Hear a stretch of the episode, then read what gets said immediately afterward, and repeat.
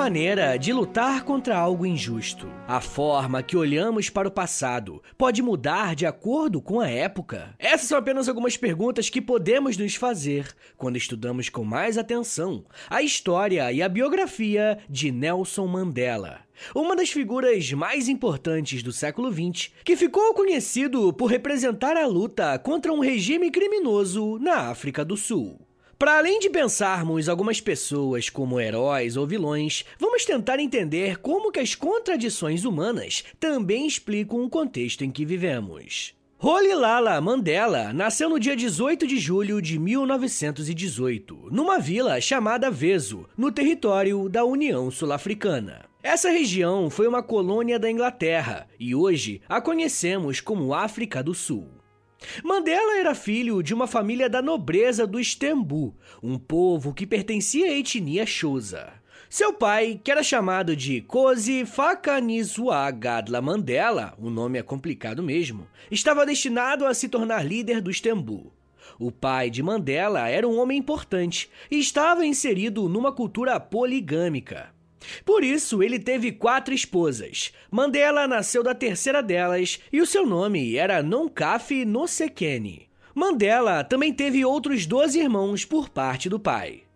O Mandela, como o conhecemos hoje, nasceu com o nome Rolilala, como eu falei, que significa enxosa, aquele que puxa o galho da árvore. Essa expressão era usada para se referir a uma pessoa que causava problemas. O nome Nelson só viria na década seguinte, quando ele começou a frequentar a escola. O que explica essa mudança de nome é a presença da colonização inglesa. Os ingleses não conseguiam pronunciar os nomes originais e por isso rebatizavam os sul-africanos. Nelson Mandela recebeu esse nome da sua professora em homenagem ao almirante Nelson, um oficial da Marinha Real Britânica que ficou famoso por suas intervenções nas guerras napoleônicas. Ainda criança, Mandela sofreu com a perda do seu pai, quando ele passou a ser tutorado pelo sucessor do seu pai na liderança Tembu, o Jojintaba Dalindiebo. Nesse novo lar, o Mandela foi criado como um filho legítimo do Dalindiebo. Quando ele completou 16 anos, Mandela realizou o ritual de passagem do povo Xhosa para a vida adulta e recebeu um outro nome, Dalibunga, que significa conciliador. E é curioso, né? Porque o primeiro nome que o Mandela recebeu significava causador de problemas. E depois ele recebeu um outro que significava conciliador. Quase que o contrário, né? Bem, esse fato diz muito sobre a história do Mandela. E ao longo do episódio você vai entender o porquê. O Mandela estava inserido em um contexto de disputas e de crises internas que transformaram o seu país. Durante o século XIX e parte do século XX, todo o continente africano foi dominado de alguma forma pelos europeus. Essa dominação e exploração estava relacionada com a expansão das indústrias e o desenvolvimento do sistema capitalista. O que as potências europeias buscavam era matéria-prima para a indústria, mão de obra barata e mercados consumidores. E os ingleses tiveram um papel fundamental nessa empresa europeia de exploração. No início do século XIX, o governo inglês já financiava expedições de reconhecimento à África. E um dos pontos de interesses inglês foi justamente a África Austral, ou seja, a África do Sul. E o motivo é que a região era muito rica em diamantes. Mas o tipo de colonização da Inglaterra no século XIX era um pouco diferente se compararmos com a colonização portuguesa no Brasil durante o século XVI, por exemplo. Nesse caso, os ingleses não se envolviam diretamente na administração colonial. Os representantes britânicos atuavam como intermediários com os chefes locais, deixando-os com a liberdade de decisão. Desde que, é claro, né, não entrasse em conflito com os interesses da metrópole. A exploração era feita através de companhias comerciais que tinham o direito de explorar o território. Essa relação, porém, foi extremamente violenta com os nativos africanos, que acabavam se tornando mão de obra barata para a exploração inglesa. A companhia que ficou responsável pela exploração na África do Sul foi a British South Africa Company. Esse cenário levou o país de Mandela à Guerra dos Boeres, que começou na década de 1880 ao sul da África do Sul, em uma guerra que durou de 1880 até 1902. Esse território era ocupado por descendentes de antigos colonos holandeses, mas também por franceses, alemães e vários outros grupos étnicos. Os grupos Boeres, quando chegaram os britânicos, não se submeteram à autoridade inglesa e resolveram migrar para o interior do continente, onde fundaram repúblicas independentes. Esses grupos que migraram receberam o nome de Afrikaners. Porém, com a intensificação da empresa colonial britânica, os Boeres entraram na mira dos ingleses. E a Primeira Guerra aconteceu em 1880 e terminou com a vitória dos Boeres e a declaração de independência da região de Transvaal em março de 1881. Só que os Boeres não teriam paz por muito tempo uma vez que em 1886 foi descoberta a maior jazida de ouro do mundo na região da Pretória, capital do Transvaal. Isso atraiu milhares de colonos britânicos para a região, o que obrigou os Boeres a criarem uma pesada taxação na extração do ouro. O então primeiro-ministro britânico Chamberlain enviou um ultimato para as autoridades boeres, exigindo que os britânicos recebessem os mesmos tratamentos e direitos. Mas a contrapartida do governo Boer foi decretar a retirada dos britânicos em até 48 horas. E isso vai dar início à Segunda Guerra dos Boeres, mas dessa vez terminou com a vitória britânica. Quando Mandela nasceu, a União Sul-Africana ainda era bastante recente, apenas oito anos de idade. E a União Sul-Africana foi uma consequência direta da Guerra dos Boeres, e incluía a Colônia do Cabo, a Colônia de Natal, a Colônia do Rio Orange e o próprio Transvaal. Esse contexto de conflitos vai marcar a história de Nelson Mandela, uma vez que a Guerra dos Boeres está na origem do regime de apartheid sul-africano, que estabeleceu uma segregação racial no país entre 1948 a 1994. Além disso, o ano de nascimento de Mandela, 1918, também é muito emblemático. Em sua autobiografia, Mandela escreveu, aspas, Nasci no dia 18 de julho de 1918, em Vezo, uma pequena aldeia às margens do rio Mbaxe, no distrito de Untala, a capital do Transkei. O ano do meu nascimento marcou o fim da Primeira Guerra Mundial, o início de uma epidemia de febre espanhola que matou milhões de pessoas em todo o mundo, e a visita de uma delegação do Congresso Nacional Africano à Conferência de Paz em Versalhes, para dar voz às queixas do povo africano da África do Sul. Veso, entretanto, era um lugar à parte, uma área distrital minúscula longe do mundo dos grandes eventos, onde a vida era vivida como vinha sendo por centenas de anos. Fecha aspas. Esse relato nos mostra como que o Mandela tinha consciência de que tinha nascido em um período bem conturbado, mas as coisas ainda iriam ficar bem mais conturbadas. A infância de Mandela foi marcada pelas consequências da colonização inglesa na África do Sul levando Mandela a uma vida adulta marcada pela militância política. Na década de 30, Mandela entrou na Universidade de Fort Hare, uma universidade na África do Sul exclusiva de estudantes negros. E essa foi a primeira universidade na África do Sul a ministrar cursos para negros. Ele se matriculou no curso de direito, mas não durou muito tempo. Mandela foi expulso da universidade por envolver-se em protestos estudantis, fazendo jus ao seu primeiro nome, né? Aquele que causa problemas. Após a expulsão da universidade, Mandela se mudou para Joanesburgo, uma vez que o seu tutor desejava envolvê-lo em um casamento arranjado. Mas o Mandela não queria viver um casamento sem antes conhecer a pessoa. Foi em Joanesburgo que Mandela viveu e presenciou a realidade negra da África do Sul, uma população que vivia numa grande pobreza. Ele tentou se virar na cidade, trabalhando como segurança de uma mina, e aos poucos foi se convencendo da necessidade de retomar os seus estudos, porque agora ele via que a condição de vida de um homem negro na África do Sul era duríssima. Mandela voltou ao curso de direito, mas dessa vez na Universidade de Witwatersrand, e ele também fez bacharelado em artes pela Universidade da África do Sul. Mandela estava se tornando um homem mais dedicado aos estudos.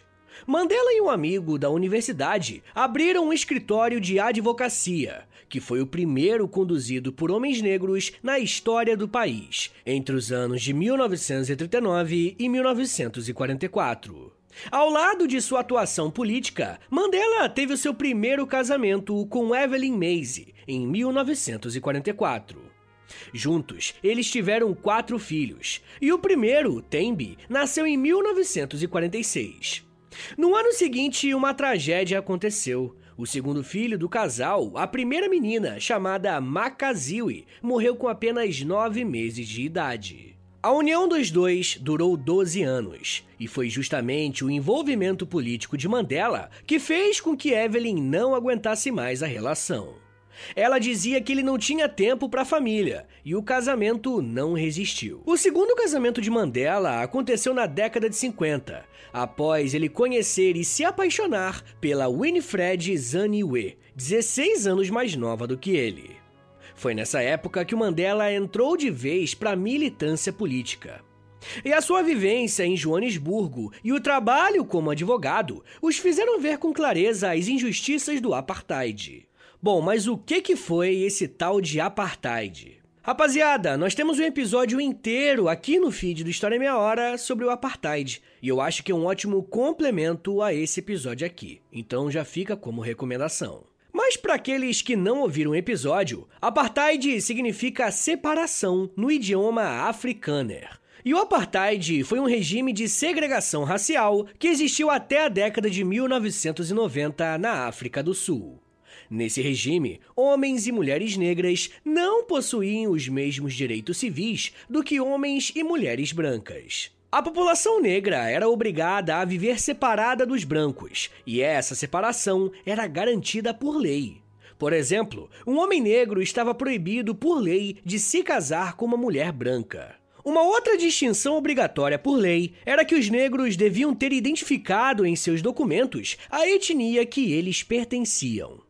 E essa segregação acabou criando bairros de negros e bairros de brancos. Os negros viviam em guetos, e o mais famoso deles foi o gueto de Soweto, que ficava em Joanesburgo. Diante da situação político-social dos negros sul-africanos, Mandela começou a se envolver efetivamente na militância a partir de 1940.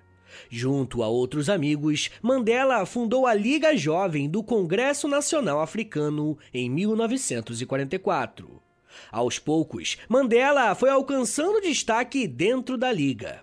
Ele chegou a coordenar uma campanha de desobediência civil nos moldes de Mahatma Gandhi. A história de Mandela se assemelha em muitos aspectos com a de Gandhi. O líder indiano também era formado em direito e viveu de perto a força colonizadora da Inglaterra. Nascido na Índia, Gandhi deixou a família para estudar direito em Londres, onde acabou se conectando com a religião hindu. Formado, ele tentou atuar como advogado na Índia, mas não obteve sucesso o que o levou a aceitar uma proposta de trabalho na África do Sul, olha só.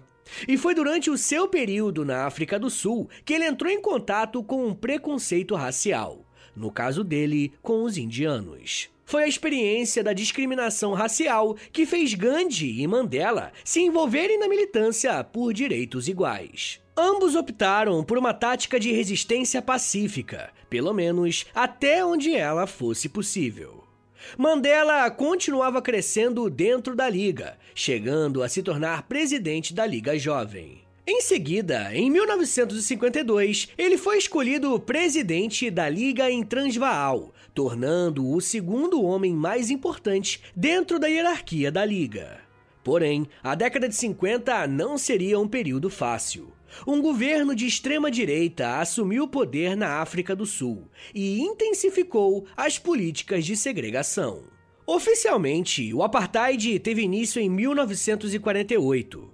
E a década de 1940 foi um período de intensas transformações na África do Sul, através da industrialização, que fez aumentar a presença da população negra nos grandes centros, por conta da oferta de trabalho. E isso fez com que aumentasse a tensão entre brancos e negros e levou a população branca, principalmente os de origem holandesa, conhecidos como africânderes, a reagirem à presença negra e pressionarem por melhorias políticas para eles.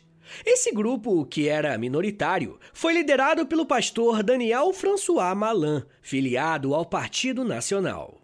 Nas eleições de 1948, Daniel François liderou a campanha de intensificações das políticas segregacionistas, ou seja, um apartheid. A proposta foi vista com bons olhos pela população branca e, surpresa, apenas os brancos podiam votar. Resultado, né? O Partido Nacional conquistou o maior número de assentos no parlamento e deu início a um regime de apartheid que estabelecia, entre outras coisas, uma divisão racial no país. Eram quatro as raças presentes na África do Sul: brancos, negros, mestiços e indianos. Raças, entre aspas, né, para eles na época. Nesse contexto da década de 50, o envolvimento de Nelson Mandela com as ações da Liga Jovem fez com que ele se tornasse um homem perseguido pela polícia. A violência da repressão policial fez com que a Liga perdesse a força, justamente porque os membros começaram a abandonar a estratégia de resistência pacífica e desobediência civil. E até mesmo o próprio Mandela repensou a sua estratégia. Ele chegou a cogitar a formação de uma guerrilha para sabotar o regime de apartheid. A repressão do regime aumentava a cada dia, e um dos maiores exemplos é o assassinato de 69 pessoas em Joanesburgo que protestavam de forma pacífica no bairro de Sharpeville. Eu ainda quero falar mais sobre a situação da África do Sul e como que o Mandela lidou com isso. Um minutinho aí, tá, gente? Que daqui a pouco a gente volta e eu falo um pouco mais sobre revoltas, resistência, paz e prisão. Segura aí, que é um minutinho só.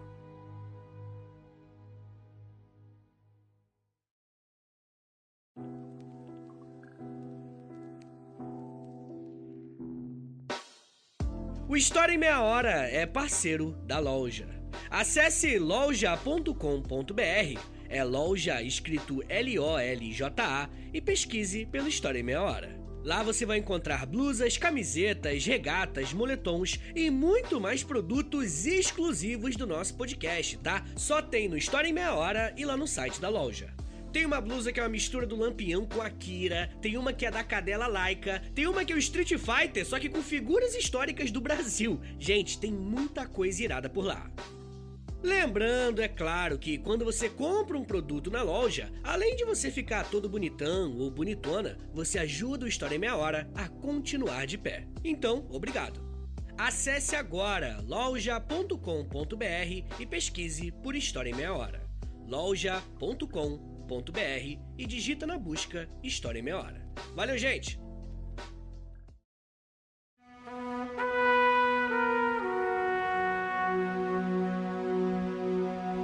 Abre aspas. Eu lutei contra a dominação branca e lutei contra a dominação negra.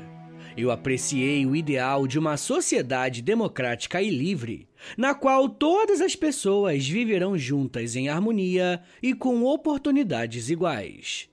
É um ideal que espero viver e ver realizado. Mas, se for necessário, é um ideal para o qual eu estou preparado para morrer.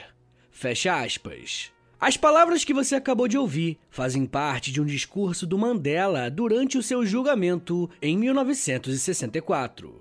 E sim, ele abandonou a estratégia pacífica e isso o levou para o banco dos réus. Mas como que isso aconteceu? Na década de 60, o Mandela abandonou a estratégia de desobediência civil e de resistência pacífica. Em 1963, ele realizava os preparativos para formar uma resistência armada contra o apartheid. Porém, Mandela foi acusado de liderar uma greve e de ter deixado o país sem autorização. Mandela havia viajado em busca de apoio político para a Inglaterra, Marrocos e a Etiópia. E essa era a desculpa que o governo precisava para prender o líder da resistência negra sul-africana. Mandela foi preso e condenado à prisão perpétua. Na verdade, a prisão do Mandela ocorreu em agosto de 1962 e o julgamento ocorreu quase um ano depois, em julho de 1963. Quando ele foi capturado, muitos falaram que ele tinha sido entregue. Alguns chegaram a dizer que a CIA estava envolvida no caso. E de fato, anos mais tarde, um diplomata dos Estados Unidos disse que a CIA temia que o Mandela se unisse aos comunistas e por isso informou as autoridades sul-africanas a localização do Mandela. Na abertura da defesa durante o seu julgamento, o Mandela fez um discurso de três horas que entrou para a história. Nele, ele dizia estar preparado para morrer pela luta contra o apartheid. E a sua inspiração era Fidel Castro, que, quando esteve preso, fez a própria defesa e escreveu o discurso que virou livro A História Me Absolverá. Na prisão, o Mandela recebeu o número 46664 e ele ficou preso na penitenciária da Ilha Robben. E a sua cela era úmida e media pouco mais de dois metros. Mandela dormia num tapete velho. Mandela, como os outros prisioneiros, trabalhavam quebrando cascos e o brilho das pedras de calcário causou um dano irreparável na visão de Mandela. Durante a noite, ele estudava direito em um curso por correspondência da Universidade de Oxford. Na prisão, Mandela frequentava os cultos cristãos, mas também estudou muito sobre o islamismo, além de ter aprendido a língua afrikaner, o que o colocou em contato com os outros prisioneiros. Em 1982, Mandela foi transferido para a prisão de Paulsmoor, penitenciária de segurança máxima na cidade de Tokai, na cidade do Cabo. Muito provavelmente, a transferência se deu para acabar com a influência de Mandela sobre os mais jovens da prisão anterior. Apesar disso, a prisão tinha melhores condições, chegando a permitir que o Mandela cuidasse de um jardim no terraço e recebesse mais cartas por ano.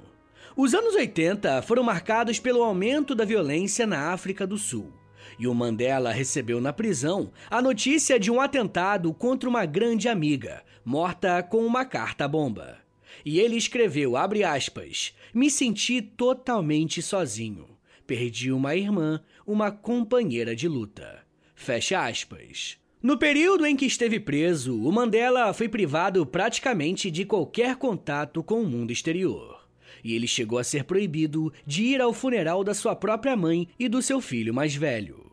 Foi apenas na década de 80 que o governo sul-africano decidiu iniciar as negociações para libertar o Mandela. E tudo isso graças a uma pressão internacional muito forte contra o apartheid. A pressão internacional montou um embargo econômico contra os brancos sul-africanos, gerando uma forte crise econômica no país. E até mesmo a primeira-ministra britânica Margaret Thatcher pediu para que o governo sul-africano libertasse Mandela, e assim acalmasse os ânimos do país.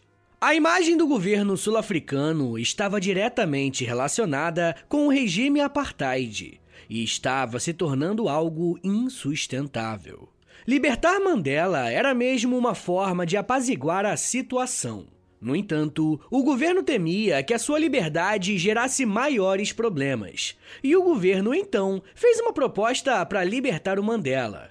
Ele podia ser libertado desde que se comprometesse a não lutar mais contra o apartheid. E adivinha, o Mandela negou essa e mais outras duas ofertas de liberdade, dizendo o seguinte: abre aspas. Que liberdade a mim está sendo oferecida enquanto a organização do povo permanece proibida. Somente homens livres podem negociar. Um prisioneiro não pode entrar em contratos. Fecha aspas. A imagem de Mandela ganhou tanta projeção internacional que no seu aniversário de 70 anos, em 1988, ele recebeu um show em sua homenagem no estádio Wembley, em Londres. O evento reuniu diversas celebridades da música como Eric Clapton, George Michael, Simple Minds e Sting. O show foi transmitido pela televisão e teve uma audiência superior a 200 milhões de telespectadores. A essa altura, Mandela era visto pelo mundo inteiro como uma figura que representava a liberdade. O contexto da África do Sul e do apartheid era bastante complexo e singular. E é claro que ele não se dava isolado do mundo. Afinal, todos os países tinham conhecimento do que acontecia no país, e isso era tolerado. Em alguns casos, até incentivado e financiado. Segundo a autora Ana Lúcia Pereira, abre aspas. A África do Sul representava uma das evoluções mais singulares da história contemporânea. Nessa sociedade, uma espécie de colonialismo interno criou um sistema de opressão institucionalizado contra a maioria negra. E em menor medida, mestiça e asiática, que foi tolerada pelo Ocidente durante a Guerra Fria. Curiosamente, o fim da bipolaridade seria o ponto culminante da crise do apartheid, abrindo espaço para uma transição negociada, embora extremamente difícil, rumo à democracia. Fecha aspas. Então, em 1989, o mundo começou a sentir os ventos da mudança. Se aproximava o fim de uma era, o Muro de Berlim caía na Alemanha e a União Soviética começava a ruir. Na América Latina, as ditaduras militares que assombraram o continente por décadas começaram a terminar e começava um período de redemocratização. O século XX parecia estar acabando, ou pelo menos tudo aquilo que caracterizou esse século de extremos, e o mundo caminhava para uma nova ordem.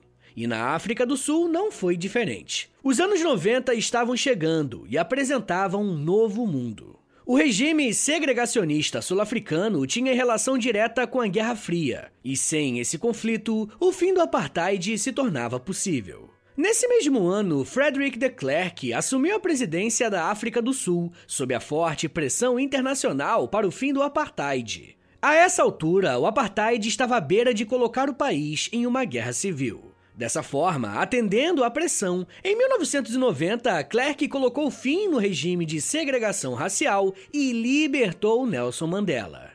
Depois de 27 anos preso, Mandela finalmente conseguiu a sua liberdade. Mas a sua luta por condições melhores para o povo sul-africano continuava. Assim que ele saiu da prisão, o Mandela se envolveu com a reconstrução da África do Sul. O desafio era criar uma democracia sem a segregação racial que marcou profundamente o país por cinco décadas. Em 1991, Mandela foi eleito presidente do Congresso Nacional Africano e atuou junto a representantes internacionais por uma reforma constitucional.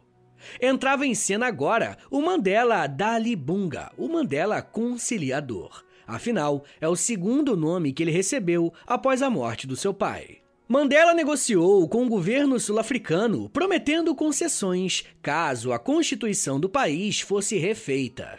Mandela trabalhou junto com o então presidente Frederick de Klerk. Em 1993, ambos receberam o Nobel da Paz pela atuação no fim do apartheid e pela transição pacífica na África do Sul. Finalmente, em 1994, a África do Sul promovia a sua primeira eleição democrática da história. Em 27 de abril de 1994, Nelson Mandela se tornava o presidente da África do Sul eleito com mais de 12 milhões de votos, chegando a 62% dos votos totais. O governo de Mandela ficou marcado pela transição pacífica. Muitos o criticam justamente por isso, por ele não ter se empenhado em punir os crimes contra a humanidade durante o apartheid. Uma das maiores oposições ao seu governo foi a sua esposa Winnie Madzikeya, com quem ele passou mais de 30 anos juntos, mas se separou em 1996. Ela atacou o ex-marido, dizendo que ele havia perdido uma grande oportunidade de transformar a África do Sul, estando mais preocupado com a reconciliação, e isso acabava deixando os brancos mais ricos e mantinha os negros na pobreza.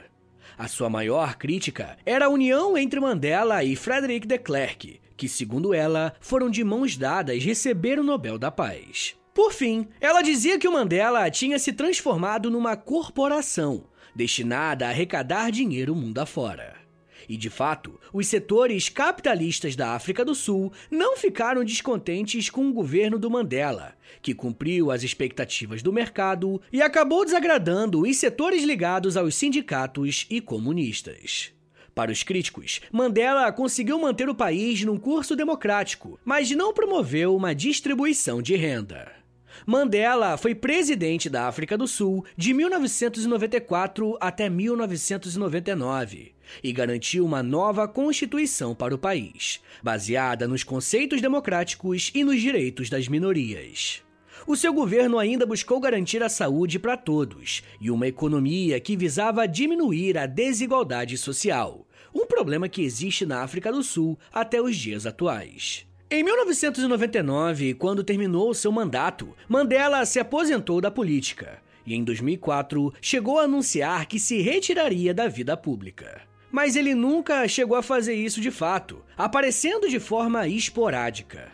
Nesse mesmo ano, ele apareceu para apoiar a candidatura da África do Sul à sede da Copa do Mundo de 2010. No ano seguinte à Copa, em 2011, a saúde de Mandela ficou bastante debilitada. Ele sofria com problemas respiratórios e, em 5 de dezembro de 2013, o mundo se despediu de uma das figuras mais emblemáticas já vistas. Aos 95 anos de idade, em Joanesburgo, Mandela faleceu e deixou um legado político incomparável, mostrando que a própria busca pela paz pode gerar críticas daqueles que querem mudanças mais radicais. Afinal, conciliações não resolvem problemas que só podem ser mudados com radicalismo. Mas isso já é um papo para uma outra meia hora.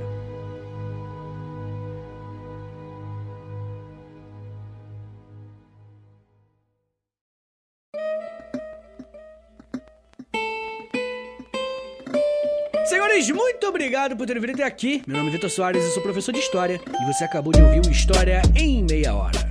Se você gostou desse episódio sobre o Mandela e se você quer mais episódios como esse, esse aqui tem que ir bem, né? Tem que ter bastante play e tudo mais. Então, para ele ir bem, você pode me ajudar compartilhando esse episódio. Posta lá nos stories do Instagram e aí você me marca no arroba História Meia Hora. Ou você também pode postar no Twitter e aí você me marca no arroba H30podcast, que eu já te mando a mensagem agradecendo e tudo mais. Se você gosta do História Meia Hora, se você quer ver esse podcast por muitos anos de pé ainda, faz o seguinte, dá uma passada lá no nosso Apoia-se, beleza? É apoia.se barra História em Meia Hora. Lá no Apoia-se você tem conteúdos exclusivos, tem mais de 100 episódios exclusivos para quem me apoia, tem Clube do Livro, tem conteúdo diário lá no Instagram, tem muita coisa maneira. Entra em apoia.se barra História em Meia Hora, mas só se você quiser e puder me ajudar, beleza?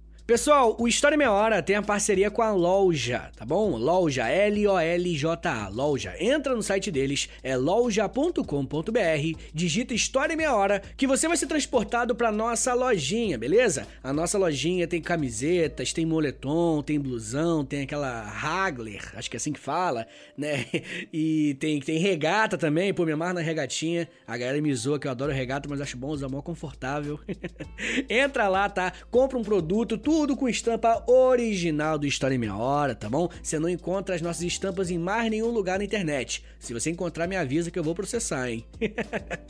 mas enfim, gente, entra lá. Mas novamente, né? Além de você ficar gatão ou gatona, comprando você também ajuda o nosso trabalho. E eu vou te pedir uma coisa agora, mas isso não custa nada, é de graça, custa um minuto da sua vida. Faz o seguinte, vai no perfil do História Meia Hora, aí no Spotify, tá bom? No perfil principal, a página principal, clica aí em cinco estrelinhas na avaliação, clica em seguir e depois clica no sininho, porque o sininho envia uma notificação pro seu celular avisando quando tem episódio novo, tá bom? E rapaziada, quero lembrá-los que o História Meia Hora, ele faz parte de um hub de podcasts em meia hora, né? É o projeto Educação em Meia Hora, que tem o História Meia Hora como mais antigo, né? Que começou tudo isso, mas depois veio Astronomia em Meia Hora, com a Camila Esperança, depois veio Geografia em Meia Hora, com o Vitor Augusto, depois chegou Biologia em Meia Hora, com a Mila Massuda e o Emílio Garcia, lá do Blablalogia, o casal mais científico da internet, e agora mais recentemente chegou Inglês em Meia Hora, com o professor Lúcio Luciano Cunha. Você pode ouvir todos eles aqui de graça no Spotify, é só digitar o nome deles. E também, né, se você não gostar tanto assim de biologia ou de astronomia ou algo do tipo,